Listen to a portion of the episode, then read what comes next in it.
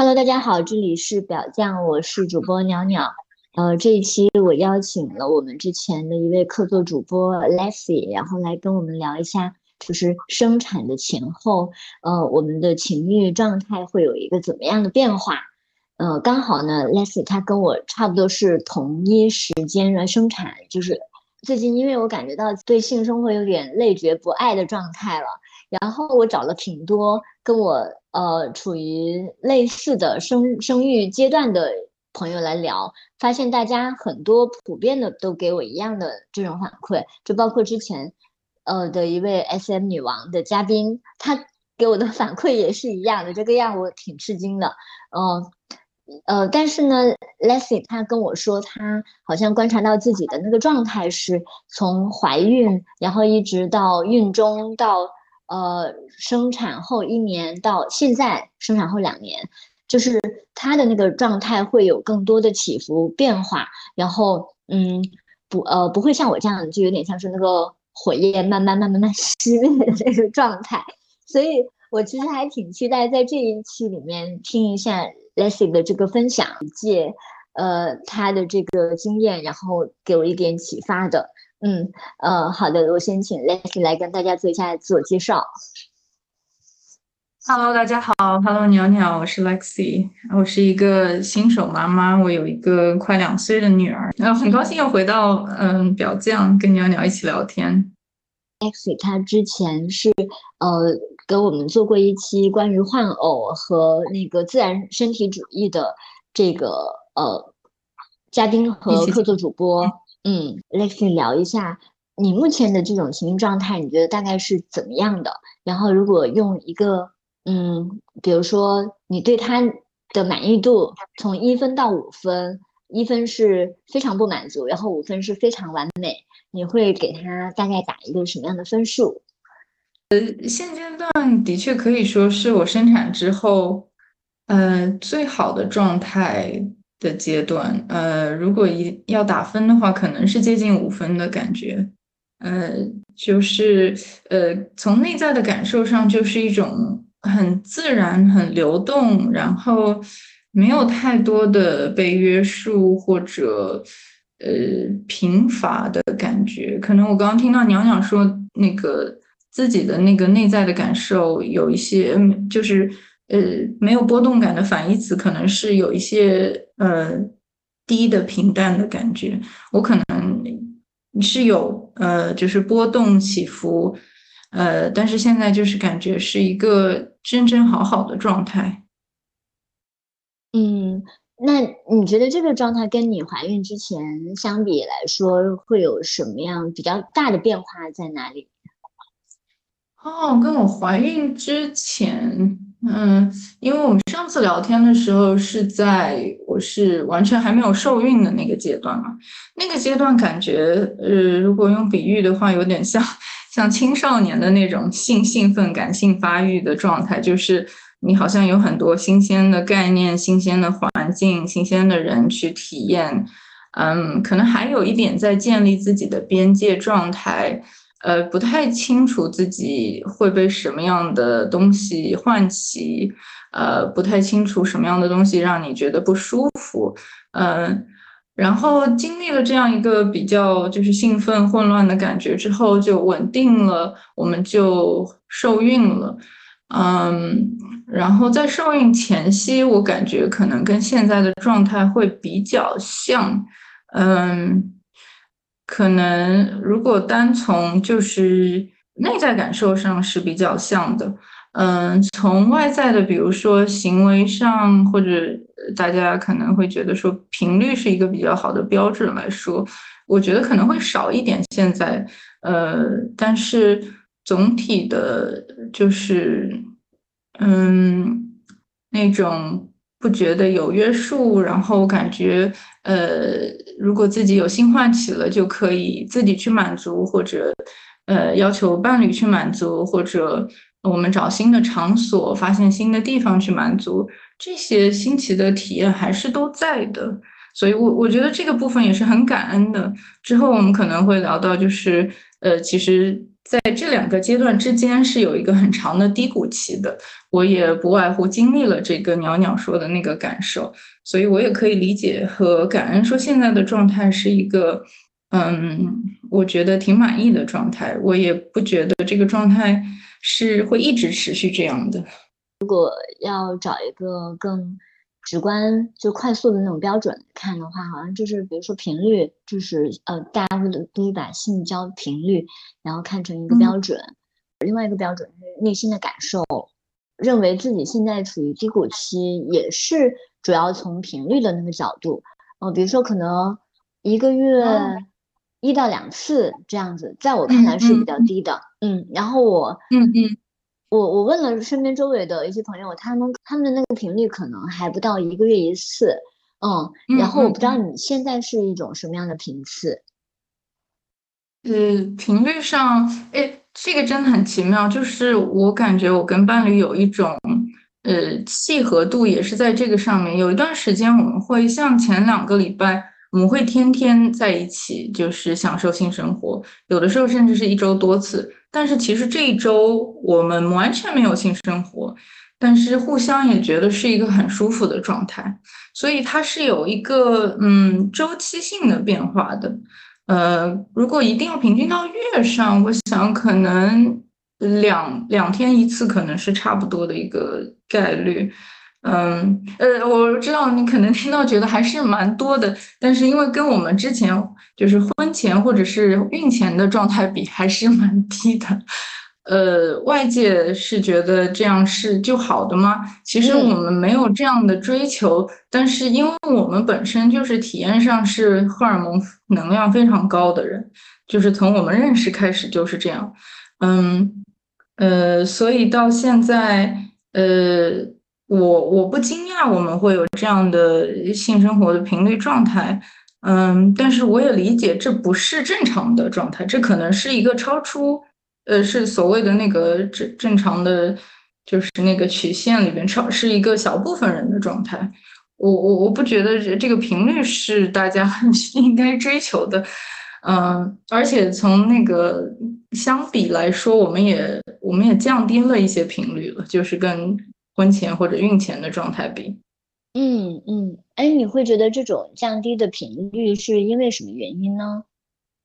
既然我们都说到母职的这个荷尔蒙变化，生理原因一定是非常非常重要的。嗯，所以我也会好奇说，袅袅说的那个，在你真正体呃体验那个性生活做爱的时候，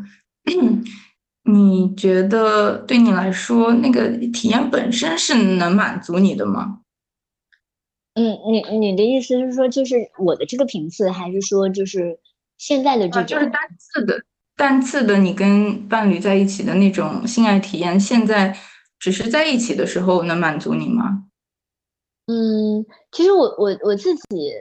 回想，其实。生活中的一些互动也让我感觉很满足，但我为什么还是会感觉是一种低的状态呢？是因为，嗯，我我和朋友在聊的时候就发现，其实性生活它就已经变成需要高能量去完成的一件事情，但是我们很难，或者是不太想要再调动那种非常高的能量去做这些事情，因为生活中需要能量的事情太多了，嗯，所以，嗯，所以你的这个频次对我来说还是非常高的。嗯嗯嗯，呃，一个简单的回答是因为我们不是以高高能量的状态来完成这件事，我们也是有波动的。哦，对，可以分享一下吗？就是那那你呃，那你会觉得说它是一种什么样能量状态的行为？就是它的波动是什么样子的？嗯，大部分我。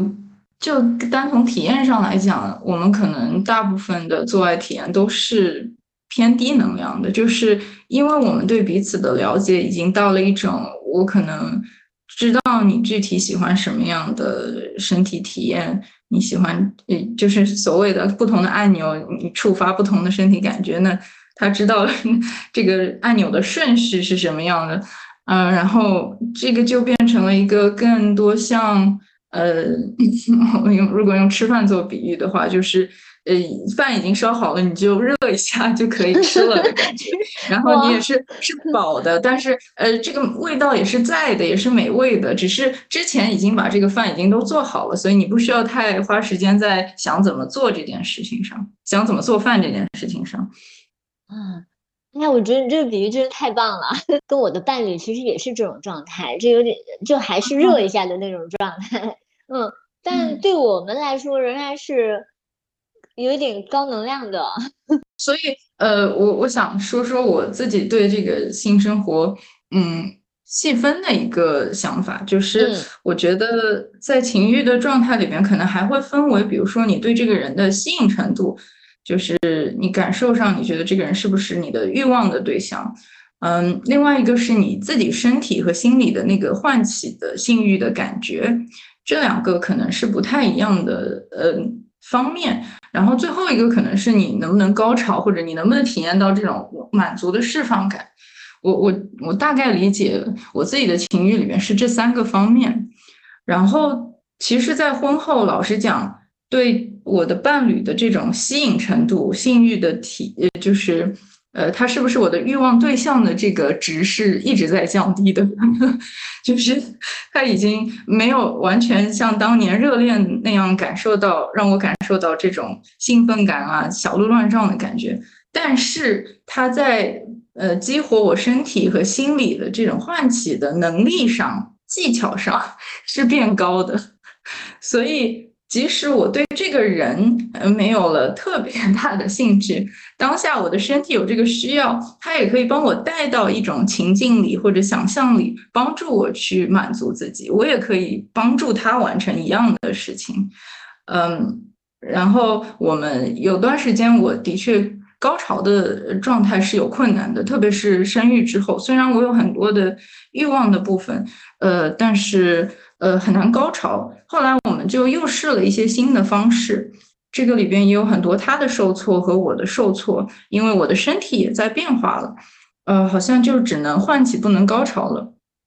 嗯，后来我们又找到了新的方式去完成这个高潮的部分，然后我才感觉到我是可以在这个呃过程中被完全释放跟满足的。所以我觉得我自己的理论里边有这三个部分，所以我不知道对鸟鸟来说，你你你的这个呃困难或者你觉得贫乏的部分在哪个哪个状态里？嗯，哦，我意识到说我们俩之间的那种性生活，它有一点以高潮为目标吧。其实这个是对我们来说压力比较大的原因之一了。啊。嗯，我觉得也可以理解，是不是也因为现实上有很多育儿的时间占据了这个你自己的时间呢？嗯，对，是，所以呃，我们因因为我们两个是跟孩子睡在一起，目前，嗯，所以其实也没有那么大的空间和时间去。我我我跟挺多的朋友交流的时候，他们也也说这个性生活带来的快乐好像比其他事情带来的快乐要小。我也在想，是不是就是因为说，可能还是提到的性性生活的那个快乐，实际上是高潮的快乐呢？那你刚才说，你刚才说用其他的方式来替代高潮是怎么做的？嗯，我我指的是我们重新探索了一下，呃，可以具体的讲，因为我生生产之前，我的乳头是非常敏感，就是呃，乳头就是。很多时候触碰本身就会带来高潮，嗯，所以有一点像那个呃快速呃就是那个呃快快速传送带，就 传送到高潮的感觉，嗯，后来变成了就是因为我我们俩同时都是母乳的，有母乳的经历，我我自己的母乳体验之后，我有了一种呃所谓的症状吧，我后来查发现还是蛮普遍的，叫 sad nipple syndrome。呃，我不知道中文有没有具体的相对的翻译，就是，呃，当你开始有乳乳头的接触的时候，在我的体验里边是男性的接触的时候，我会觉得特别的 down，就是情绪上的沮丧，然后感觉整个人都嗯累觉不爱的感觉，用你的词，嗯，所以就变成说以前那个很简单的一个呃高潮体验的通路被阻断了。那对我们来说就是一个很受挫的体验，而且，呃，就，我我个人来说，不是因为心理上面的改变，嗯，我觉得我的 baby 享受我的乳房是一件我觉得蛮自然的事情，然后我在性生活中体验的乳房又是另外一种感觉，就是。呃，我没有觉得这个上面有一些融合的部分让我觉得不舒服，而是生理上它就是产生了一种可能荷尔蒙的分泌也好，嗯，激素的发展也好，就让我觉得非常非常的不能在性生活中接触乳头这个事情。后来我们就开始体验说，对我来说到底什么能呃更快速的，呃就是呃不是更快速，因为我当时是高潮困难就没有办法高潮，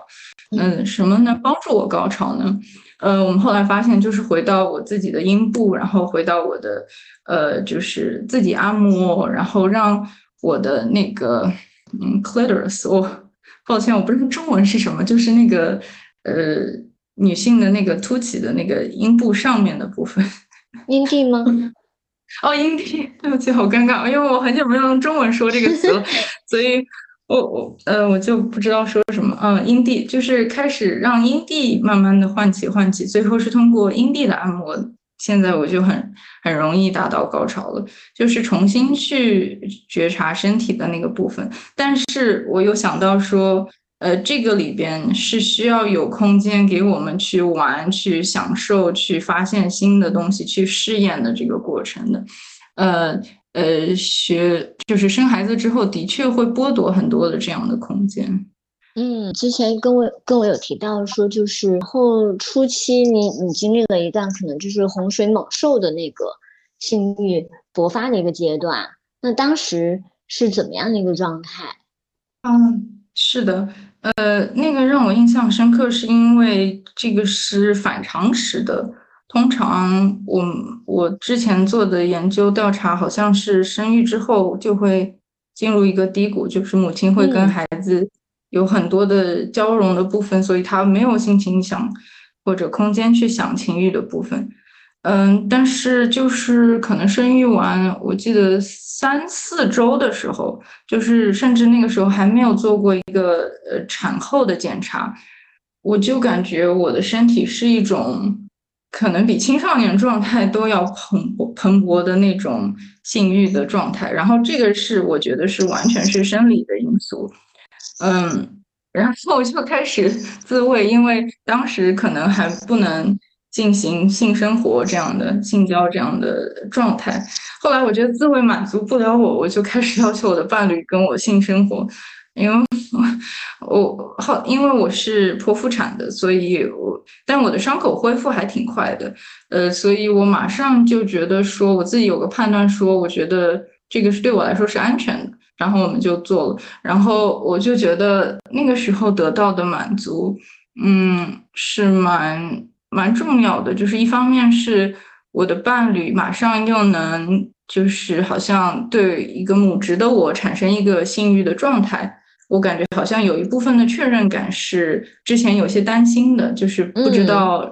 呃，是不是变化身份之后是我们的关系会变化，好像这个部分就马上得到确认了，所以我感觉能得到满足。呃，另外一个部分我也对自己感觉就是好像有个确认说啊，我的激素不一定会变得很低谷的状态，我可能会有一个呃起伏或者反复什么的，也是正常的。就是我好像又重新确认了，说我们这对 couple 就是不太正常的状态，跟所有人都是反着来的。嗯，就是伤口刚恢复的阶段是吗？可能就是一个月左右。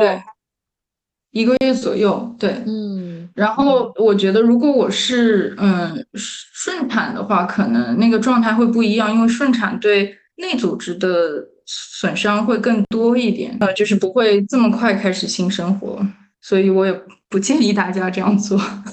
这个洪水猛兽的阶段为持续了多久呢？还挺快的，我印象中可能两三个礼拜就没有了，后来就进入了一段比较低的低谷。嗯，就是嗯，好像就开始有那个 sad nipple syndrome，就是每次呃我的伴侣接触我的乳头，就我就会感觉非常的呃不舒服。嗯，我们可能。这个前后低谷期可能将近一年，现在回想的话，就是可能频率也一一周一次最多了，嗯，然后我们当时又有很多生活上的变化，有搬家，然后呃，这也是我们第一次就是没有从关系开始之后没有长时间的进入跟其他人的换偶或者是呃就是性生活体验的状态里边。所以这其实对我们来说也是一个很新鲜的状态。我的伴侣因为没有经历过这样的激素变化，他还是他那个状态。呃，我可以理解他的一些失望和一些呃，甚至有些不理解的部分。然后我觉得当时关系也处在一个比较僵化的状态里面，就是他已经尝试了很多的改变，我也努力的在改变这个部分，但是这件事情就是。不不 work，嗯，好像我我其实我呃老实讲，我内心觉得我一周一次或者两周一次对我来说完全 OK 的，我是满足的，呃，而且我觉得那个状态里边的我是是 OK 的。我们可能关系中更多承接的是他的失望和他的不理解，嗯，所以那个那个感觉会有些僵化，因为其实老实讲，我们能做的都做了，嗯嗯嗯。之前你提到说是在孕期期间还有这种换偶的，那这种换偶的过程中会跟你之前孕之前的那个换偶有什么不同吗？就是你们在协商的时候会会觉得说哦有什么是特别需要注意的，然后或者是对于选择的那个对象他会有一些更细致的要求啊，明白。呃，这个里边。呃，有蛮有意思的经历，因为我感觉我也没有想象自己在呃怀孕阶段换偶，但是呃，因为我们怀孕初期还是有一个 community，大家可能会经常来往。后来呃，我怀孕了之后，我是第一时间把这个消息分享给大家的。呃，我发现有一个很明显的性别差异，就是呃，男性会对这件事情更紧张、小心，甚至远离。呃，但是女性反而反而会更好奇，更想知道这是什么样的体验，更接近我。嗯，后来，所以我们呃有一个女生就呃跟我们持续的进行这样的关系，然后呃，我觉得从关系状态来说，呃，有一种好像，因为她年龄比我们稍微小一点，呃，然后她也是一个比较小个的女生，她。嗯，她跟我们之前就认识，嗯，好像有一种她是我们女儿的感觉，嗯，我不知道说这个话会让大家有什么么感受，但是这个是我感觉在我们的性体验里边，我自己得到的感受，就是我们好像在嗯照顾一个女儿，啊，然后去帮助她满足她的需要，嗯，然后呃，同时我也在孕育一个女儿。当然，我我我我我可以理解这个可能会让大家感觉到不舒服的部分是，呃，把亲情跟性关系混在了一起。但这可能不是我想说的，而是我我指的是抽象意义上面，呃，好像女性对这个部分更能接纳，甚至去去去欢迎、去理解，呃。呃，孕育的过程以及孕育，她那个女生也会对我的这个激素水平啊，对我身体的，因为我乳房变得很大，就突然之间，呃，这些身体的变化会会非常好奇，就去去理解这些部分。我觉得我是很很开心的，有这个性别上面的呃这个这个区别，就是女性更愿意去理解这个部分。当然，我可以理解男性的这个远离，可能。呃，通过我对他们的了解，他们会说，哦，我觉得有个孩子，我很怕我可能误伤到那个孩子，呃，然后从进化意义上层面讲，他也可能觉得，因为这不是我的孩子，所以，呃，这个女性已经受孕了，那我对她可能就没有那么多吸引力了。我觉得这也是可以理解的。嗯。嗯，也有一些男性他会觉得，就是受孕的女性或者是生产过的女性是更有魅力的，就是有一种就是真的独特的，对，嗯嗯，是有一些这样的男性，我还蛮高兴听到。嗯，哎，我刚才听到你对那个女生的那种感觉，说像是在照顾一个女儿的感觉，好像是很有一种母爱被提前唤起的那种感受啊。嗯，我很高兴你这么说，因为刚刚你说到说是产后大概有一年的时间，其实是你你的这种性欲比较低的那种状态。那你的伴侣在当时他会提出来说是，呃，他可以单独去与其他人见面啊，什么用其他的方式来满足。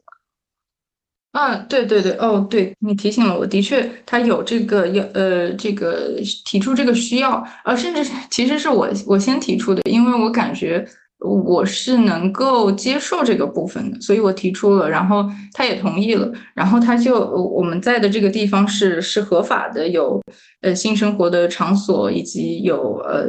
性性生活的工作者呃提供这个服务的。所以他就去找了，然后他的体验是还不错，就是他能暂时性的缓解生理上的呃这个需要的感觉，呃，但是这个不是一个长久之计，所以最终我记得他去了两次之后就觉得就这样就 OK 了，可能两个月去一次这样，嗯，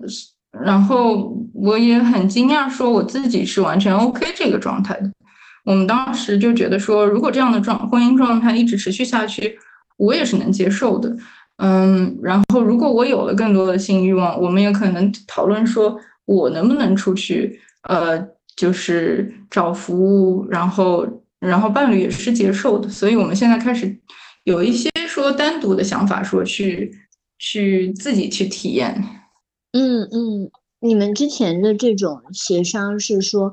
如果我们出去找其他人的话，都是一起的，是吗？啊，对，之前的协议里边都是一起的，因为呃，之前我们的选择性可能更多一点，然后呃，如果单独出去的话，一个是呃，好像总是呃，我们都有，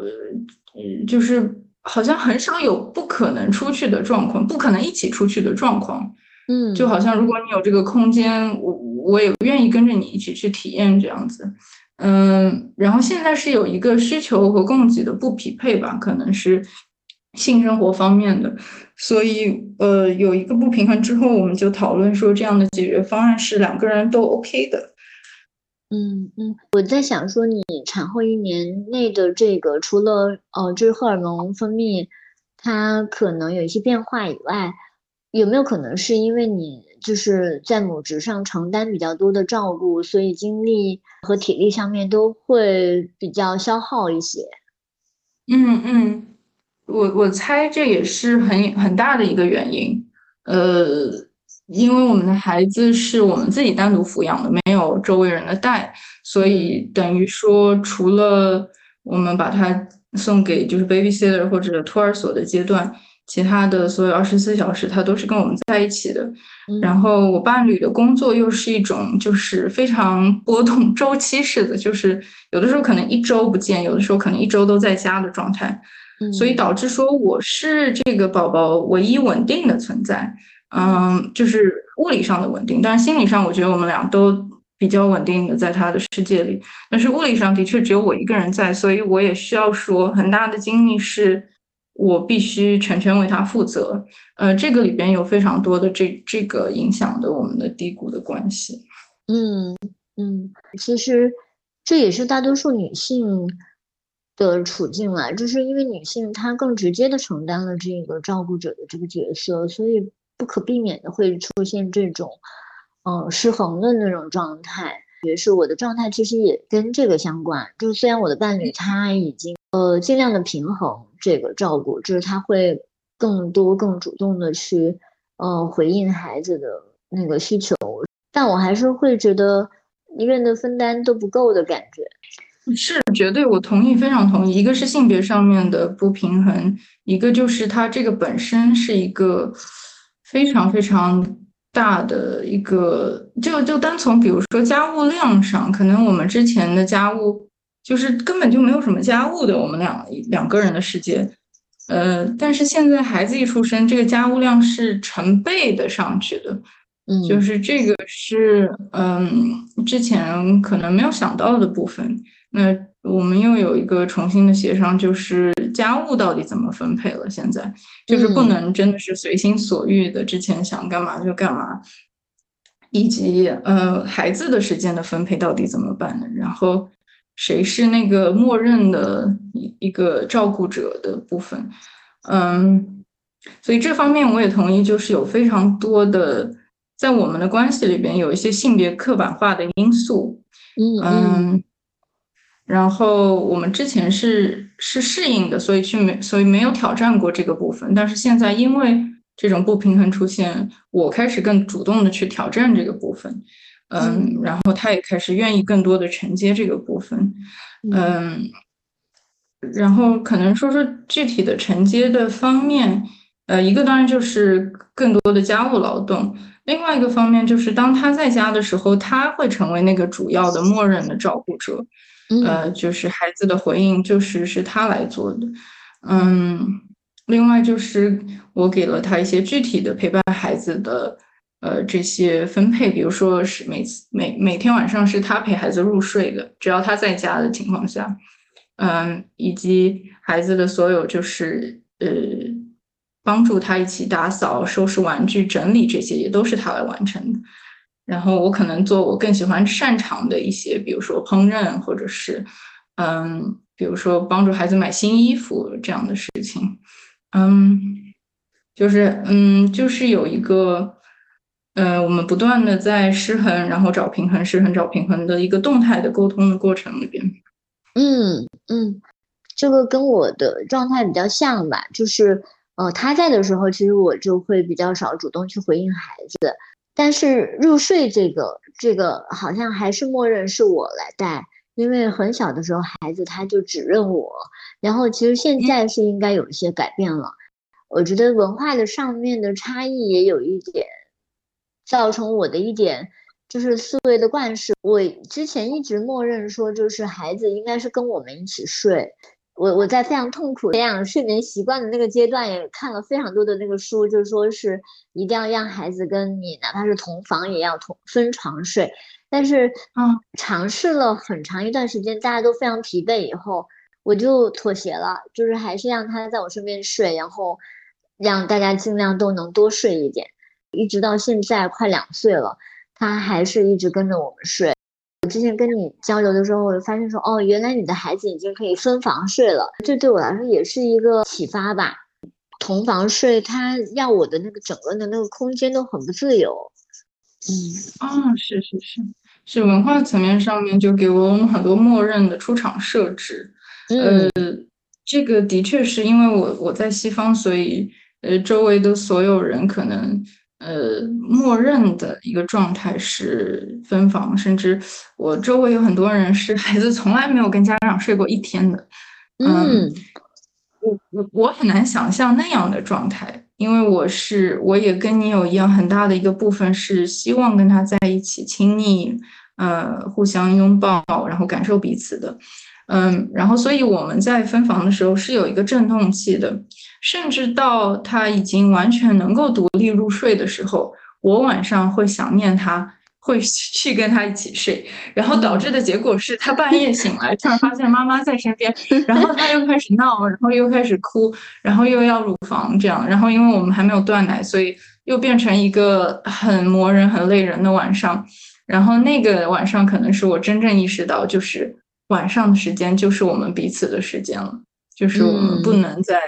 呃，断奶之前吧，至少就是他依恋乳房的状态之前，呃，去再进行一起一起睡的状态。嗯，有的时候我们会出去旅游，然后晚上就是酒店的床不得不一起睡。但是那个我发现他很能意识到，就是这个是因为暂时的状态。一旦我们又回到家里了，他就又能回到自己的这个世界里面。他知道这个空间就是他自己晚上睡觉的，而且。就是自从他能晚上睡之后，因为我们有那个监视器，就可以看到他晚上自己怎么把自己哄睡的，那个状态太可爱了。他可以给自己唱歌，然后把毛绒玩具 摆成不同的样子，然后把他把毛绒玩具先安抚睡睡着，然后他自己再睡觉。那个体验是，嗯，好可爱。嗯，推销给你，就是分房睡的这个也是有一个好处的，就是你可以看到他自己的能量是怎么帮助自己睡觉，太可爱了。嗯，对他来说可能也是非常重要的，他自己一个人待着的那个时间。嗯对，是我们讨论这些是没有说哪个是更对的或者更好的，只是哪个是更适用于当下我们自己的家庭状况的。我觉得这个是很重要的，以及哪个是对你自己的身心是更有帮助的。嗯嗯，其实想一下，我们自己就是可能是各种各样方式养育长大的，但是好像都没有什么。太大的影响吧，我自己会觉得。嗯嗯，是，呃，我可能你这样说，我又想到母职的另外一个困难，就是太多的评价体系进入你的生活，也，你欢迎不欢迎的都一起涌进来的时候，呃，你好像做什么都是错的的感觉，呃，然后这个部分也会造成压力，说挤压我们自己的一些空间，甚至情欲的状态。嗯，对，是的，就是就是应付他的需求，然后应付一些可能评价的那种体系，很累了，就像在打一份工一样。所以在打两份工的情况下，真的很难说你还有一个非常自在的一个空间去发展你的什么情欲啊什么的部分。嗯嗯，就是当你的性生活变得很少，也会疑惑，就是哇，就是会不会以后。就这样了，嗯，所以我当我听到你说你有各种变化的时候，其实也会想，嗯，也许它就只是一个阶段，嗯嗯，怀孕以后到现在，基本上好像都是这样的一个状态，哦，嗯呃，好像也没有觉察到身体有特别多其他的那种需要，嗯。嗯，这个部分让我想到我的一个体验，但。呃，可能跟你说的有有一些差别。我说的是一个我基本能力、生理需要的，呃，被遗忘。我生后生产之后有一周的时间我没有上大号，我不记得我上次上大号是什么时候了。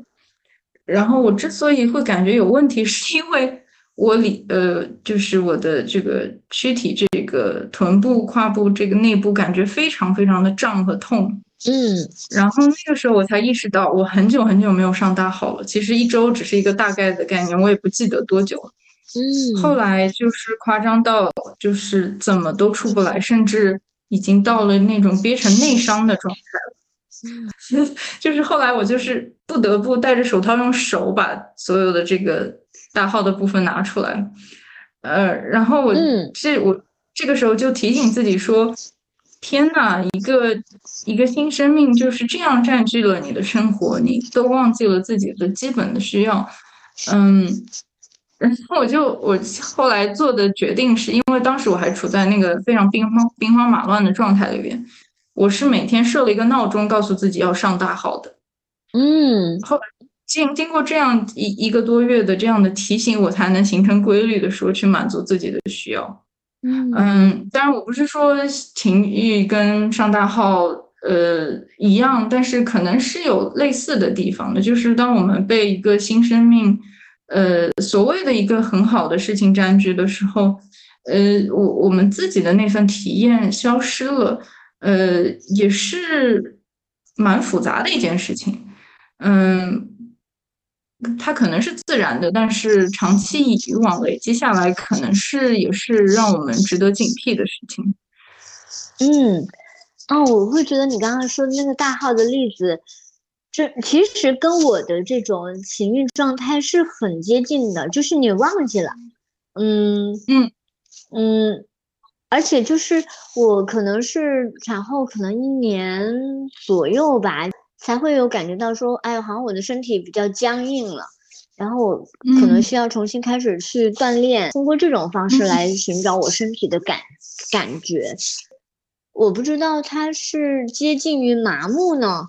还是一种遗忘、迟钝。嗯嗯，我我我听到的感觉是我自己跟我的身体失联了。嗯，是。其实很像是崔健的那首歌，就是我的病就是没有感觉，甚至有一段时间，嗯，吃饭我都很难坐下来，我会感觉坐下来吃饭很浪费时间。哦，嗯，我就是觉察到了这一点以后，才发现哇，哦，我怎么处于这么紧张的状态？嗯，我现在想的话，可能当时我其实肢体上也是非常紧张的。对，嗯，是你没有空间或者精力去感觉那个感受。嗯，也，可是你说那个浪费时间的，让我想起你刚刚说你性生活可能也觉得，如果没有高潮的话，也是有一些感觉浪费时间，是吗？好像是。其实生产对我来说，它很重要的一个影响，嗯，你会发现你更依赖他人了，就是你更依赖其他的人，比如说他们帮你照顾孩子，好像也是在被迫的让出你的空间来。我我刚听你说，就是你的孩子没到一岁的时候就送到托儿所去，其实这对我来说是非常羡慕的。社会它提供这样的服务，其实是非常需要的。嗯，是的，嗯，呃，我我觉得你对我的这个表达对我很有意义，因为我之前跟国内的一些呃同行或者是呃朋友聊天，得到的是一种呃质疑或者。中性来说就是惊讶，或者是，呃，甚至有一些就很直接的反对。嗯，当然有他们自己成长经历里面的一些投射的部分。呃，我我也可以理解。当然，我自己觉得这个部分，我希望得到他们更多的理解，以及他们可能不知道，呃，这些教育的质量以及这个安全状态，可能是是一个可以有有可以想的选择。因为国内可能有很多的糟糕的新闻或者案例，身边的案例会让他们觉得很害怕这样的事情。嗯嗯，是，好像嗯，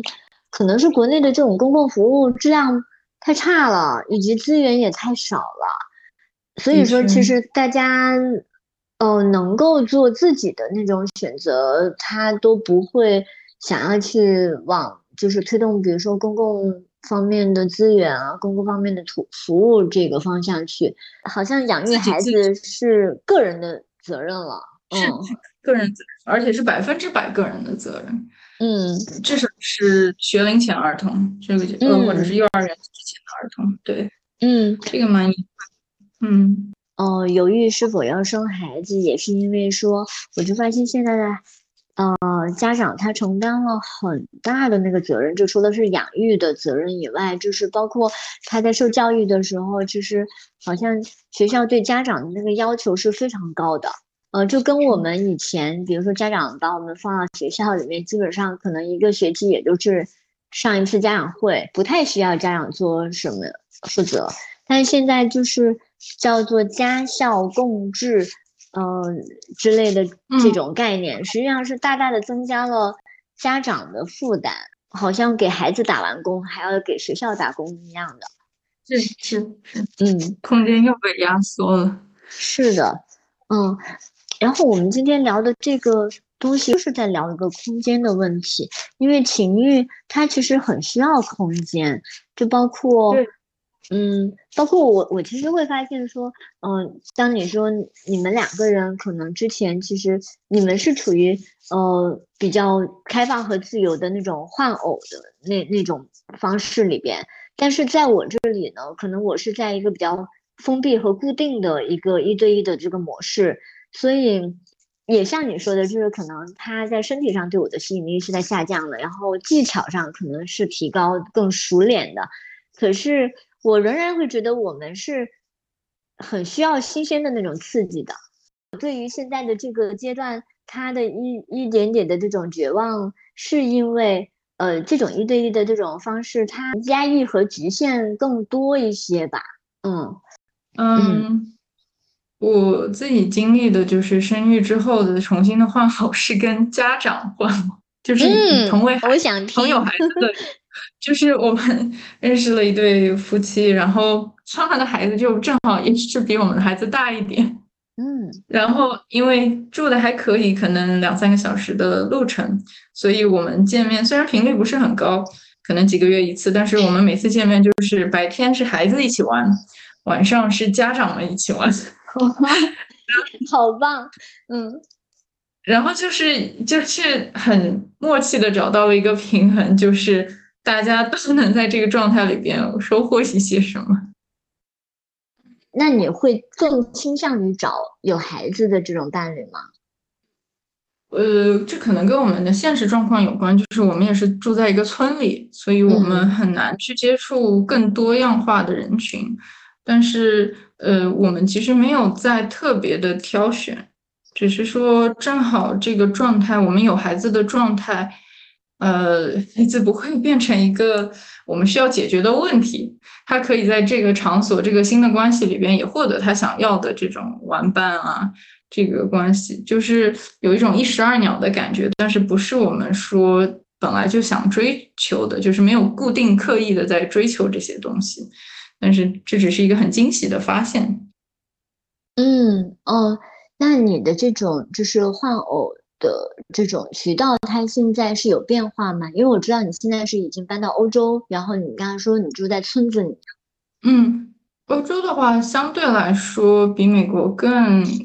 接纳这这个生活方式，嗯，所以我们一开始就是蛮兴奋的，很期待这样的一个部分。嗯，这里的状态是也有，比如说以前像网站这样的渠道，呃，也有线下的，但是大部分是在大城市的一些呃 club 的体验。我觉得本质上来说没有特别大的改变，只是现在不能。我们之前还会在家里举办很多的 party，但现在这个部分已经不太可能了。嗯嗯嗯，然后现在可能更多的变成一种去更多的理解，呃呃，义义做爱义友的关系，就是他们真的成为了我们的朋友，就是生活上很多育儿的体验，我们也会交流，然后呃。在欧洲生活的体验，我们也会交流，就是有能从他们身上更多的，不仅找到生理、心理上的满足，更多的也是一种共鸣的感觉。嗯，哎，我想问一下，就是当你们开始交流育儿的这些经验的时候，你还会感觉到那种情欲上的吸引吗？呃，我觉得，呃，氛围是一个很重要的部分。嗯，就是。如果那个设定是我们就是在交流这个部分，呃，好像对我来说这不是一个困难。但我想一下，为什么这不是一个困难？嗯，呃，可能也从本质上说，我整体对于育儿本身和情欲这块的区分，就好像内心我有两个不同的房间，嗯，就是。此刻我好像知道我处在这个房间里边，我们就讨论的就是育儿的部分，但是也不影响你就是赤身裸体的在我面前，嗯，跟我聊育儿的部分，嗯，但是好像一旦呃开启了，比如说我找到了这另一扇情欲房间的钥匙，我就进去情欲房间，那我可能就会被唤起，然后我就不会去想另外一个房间里边有什么了，嗯嗯。对这个好像也不是我着重去改变或者培养的，但它已经在那里了，所以我就就可以蛮好的使用这个不同房间的那个心心理学上可能会叫 compartmentalization，就是心理上的区分。呃，这个部分呃也可以视为一种能力。呃，这个可以帮助我们更好的去理解人的复杂性，我们状态的复杂性，这样子。嗯嗯嗯，哎，我我也想问一下，比如想象一下，可能像是一个微信群一样的，就是你们四个人都在一个微信群，然后你们是都在微信群里面去表达这种情绪方面的这个，去聊这方面的话题，然后去表达这方面的感受，还是说，呃，比如说你会私底下跟对方的某个人去聊天，然后在那里面去聊这些？嗯，都有。嗯，在我我我指的是我们那对比较特别的那个 couple 的朋友。嗯，那个那个关系还比较特殊，因为我们四个人不会说一种共同的语言。嗯，我们其中两个就是两两组合有三种组合，就是有三种语言是至少两个人会说的。嗯，然后。所以每次在一起的时候，是大家互相翻译彼此的语言，呃，这个也增加了一些情欲的感觉，我猜 就是好像有很多神秘感。然后，因为我伴侣跟对方的女性是女生是说一种语言的，所以他们可以交流。然后我跟那个呃叫什么他呃伴侣的男性是一说一种语言的，所以我们也可以交流。嗯。然后他他们伴侣之间是说一种语言的，他们可以交流；我们伴侣之间是说一种语言的，我们可以交流。所以就变成说，我们互相之间是嗯，有很多的模式上的切换，状态上的切换，然后会，我觉得会把节奏放得很慢很慢，就是我们可以去真正的听对方在说什么，嗯。然后就我我觉得就是把关系放慢了，好像一切就变得更有空间感。嗯，哇，这句话也很棒哎，对你们这个关系里面的所谓的那种空间感会多一些想象，就是会多一些画面的感觉。嗯，那你们之前就是换偶，你们是一个固定，如果是有固定关系的话，他他可能也会经历说这种关系的。嗯，就是发生，然后发展高潮，然后有可能会就是流失、断裂等等的，或者是嗯，你们会有这样的这些关系的阶段吗？会有，会有，这个还这说到了这个关系本身就是它和所有关系一样是会有这样的，是会有冲突，是会有呃平顺的时候，是会有结束的时候，呃。因为我们生活的方式的原因，就是会搬家嘛。然后从美国搬到欧洲的时候，呃，我们经历了几个 couple 的离开。嗯，有一些就是因为我们搬家结束的，这个不谈。嗯，那有一对我可能会，呃，现在想到就是比较特殊的，也可以分享一下，就是。那对 couple 跟我们之前也是很好的关系，他们也有一个女儿，然后嗯，后来发现的是这个 couple 中的男性，呃，有其他女性在社交网络上指出他进行了一些呃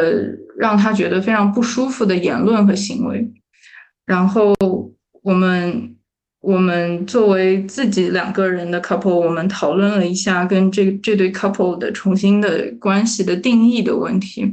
嗯，会觉得说他的行为会让我们觉得很不舒服。虽然他的确没有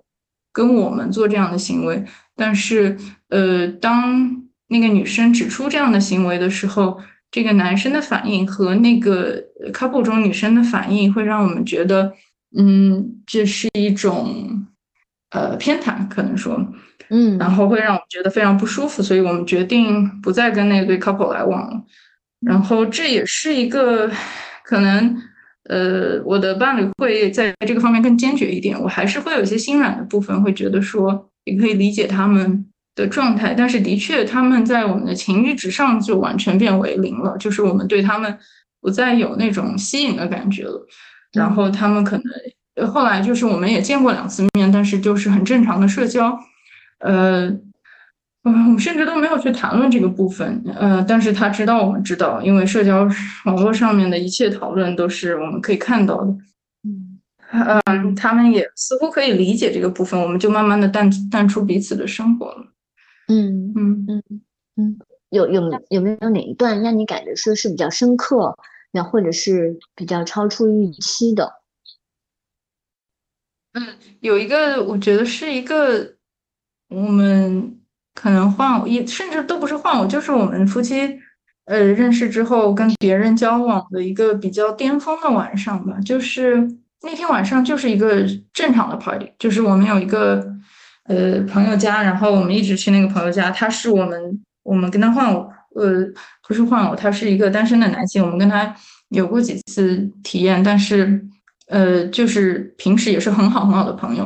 后来我们去他家之后，他是他作为他有一个 Airbnb，所以他有很多的新的呃各种来来往往的这个游客或者是就是常住的人。后来我们就一起在一个很大的 party 里边。后来他就有一个女生就 offer 了很多的蘑菇，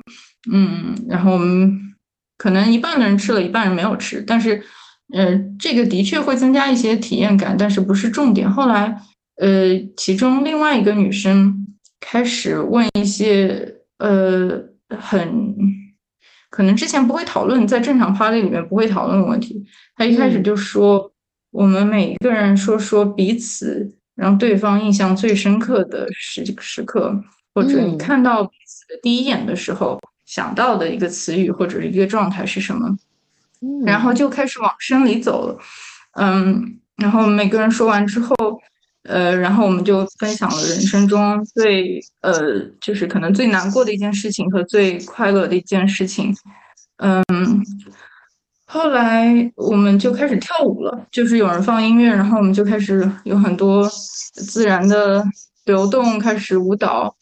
嗯，然后呃，因为这其中有两个女生也之前跟我们有过呃性经验，然后我们就那那个女生就突然之间抱住我的伴侣，然后开始亲，然后她就变成了一副呃有开始有性的元素的一个 party，然后其他人呢，虽然有的人是我们甚至第一次见，他们也就静静的在那里看。然后我们也觉得就是没有关系，就是后来就变成了一个大家怎么舒服怎么来，然后想亲吻就亲吻，想做爱就做爱，嗯，大概就是一个时长可能有一整个晚上的一个体验。就我我现在想起来都是有一种很很朦胧、很迷离、很唉很温柔、很温暖的感觉。嗯，很棒哎，就是因为可能你们之前其实是没有谈说，嗯，我们是可以做爱，我们互换等等的，但是就是好像在那种情况下，做爱跟接吻跟跳舞没有什么两样，它就好像就只是个体跟个体之间的一种默契和一种联动，听起来很美好的一个性的状态。嗯，是的，是的，我觉得很感谢那个女生把这个当时的场域带进了一个很安全的感觉里边。嗯，大家可以说任何想说的部分，这个是我觉得后来发生的所有事情的一个基础。嗯，当你说到你之前说你道歉，你问的像路人，我觉得这不是呃，只从我的角度，我觉得这个不值得道歉，但是我会回想。这里边的区别是什么？是好像我我几乎没有花时间在思考这件事上，就是想本身，嗯，我好像就是去用身体去感受，去想我现在要不要做什么，我现在想不想做什么，嗯，而那个计划的过程就好像母职一样，它就变成了一种劳动，就变成了一种累的。啊，亲爱的，是的，是的，嗯。嗯。我我会感觉说，有的时候，我我在抗拒这个大脑的劳动的时候，我就宁愿让我的身体去动，就是直接去服务，就是直接身体去回回应它，直接身体去做事情。但是后来其实发现说，这个脑部的这个东西有一点，有一点很难。去抗拒很难去拒绝，呃，然后慢慢的、慢慢的就养成了一种过度计划，然后过度分配、过度思考的一个状态。嗯，是，嗯，呃，其实这样子其实是跟身体很断联的。对对，嗯嗯嗯，对，这个就变成习惯，就是好像我们现在又需要去慢慢的去去习惯化。嗯，去。去 unlearn 这个这个，就好像说我们大脑已经形成了一个通路，就是我们所有的事情，包括性也在计划。嗯嗯，是的。有另外一种是，对，嗯啊，当我刚刚听你说更多的是身体直接去感受的时候，其实我在想说，那会不会那个空间它并不是就这样子计划来的？嗯，当我说啊，我们可能需要更多的那个。嗯，空间的时候，那会不会就是你当下你的身体去感受的时候，空间就已经存在了？就像那个性，它可能不会等到你，嗯，跟孩子分房睡了，不会等到你，嗯，什么有两个人，或者是你跟谁在一起的时候，它才发生。嗯，它可能就是在当下就能够流动起来。反正当你那样说的时候，我就会感觉啊，我的情欲它可能是被计划掉了，它是被计划排除排除掉的。嗯嗯嗯嗯。呃，你刚刚说这句话的时候，我鸡皮疙瘩都起来，就感觉很很得到共鸣。对，嗯嗯嗯，哇，真的，嗯嗯，你你我其实呃，好像潜意识里边也想表达这个部分，呃，我会有一部分有一些呃疑惑，因为我知道很多的性治疗师会说，如果性生活可能也是针对不同的状态，但是如果性生活出现情况的话。计划是很重要的一个部分，就是好像需要设定一个时间去完成这件事情。嗯嗯，但可能对于我们计划太多的脑子来说，放松反而是一件更更适合的事情，去给自己一个当下的空间，就马上得到了一些感受的打开。嗯，好像放松它就是空间本身。嗯，放松就是空间本身。哇。嗯嗯嗯嗯，而且我还想表达一下，就是当当你说哦，我可能要说一个，就比如说跟迷幻药或者是蘑菇相关的这个话题，我当时就想哦，那可能这个东西要剪掉。但是当你说出那个那个当时的那个场景的时候，我突然就意识到，哇，这这个简直是这一期不可错过的一个特别重要的一个时刻，就是你表达出来的那种。嗯，而且你很轻易的就说到这个时刻它是如何发生的，就是因为它就是安全的。嗯，对，嗯，嗯，我在想说，我我其实是处于一种，就是因为养育，然后让我感觉到很不安全，就是你因为因为你的安全已经变成了你和孩子两个人的安全，而孩子的不确定性会让你感觉到很多的不安。这种不安有的时候就会慢慢的就侵入你自己的那个边界里面，然后就变成了你你紧张是你的一种非常常见的那种状态。嗯嗯，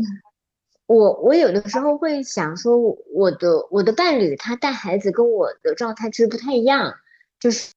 我可能会想要更多的去回应他，然后更多的去参与他。但我的伴侣会在旁边更松弛的状态，会觉得说，哦，他要我的时候我就回应他，他不要我的时候我就不要太多参与。嗯嗯，后来我是强迫我自己把更多的时候交给他，嗯，然后也会更多的强迫我自己不要过于多的参与孩子的玩乐，就是也像他说的，就是我就在旁边，嗯，你需要我的时候我就回应你。然后你不需要的时候，我会觉得尊重他个人的空间和他专注的时刻也很重要。嗯，是的，是的，他也需要自己的空间。嗯嗯，然后现在我会觉得啊，这个安全感是我就是包括你描描绘的那个场景啊，需要有好多东西才能完成这样的一个时刻。看起来它很偶然的发生，但是嗯，它又需要文化环境对这些东西的接纳。然后，嗯，总之挺多的，嗯。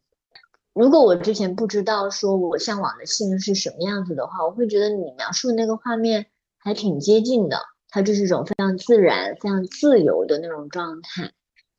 嗯嗯嗯嗯嗯，是是。我现在当我描述的时候，我感觉我的身体也在重新体验那种感觉。嗯，所以我还蛮高兴，就至少有一部分或者全部传递到了你这边。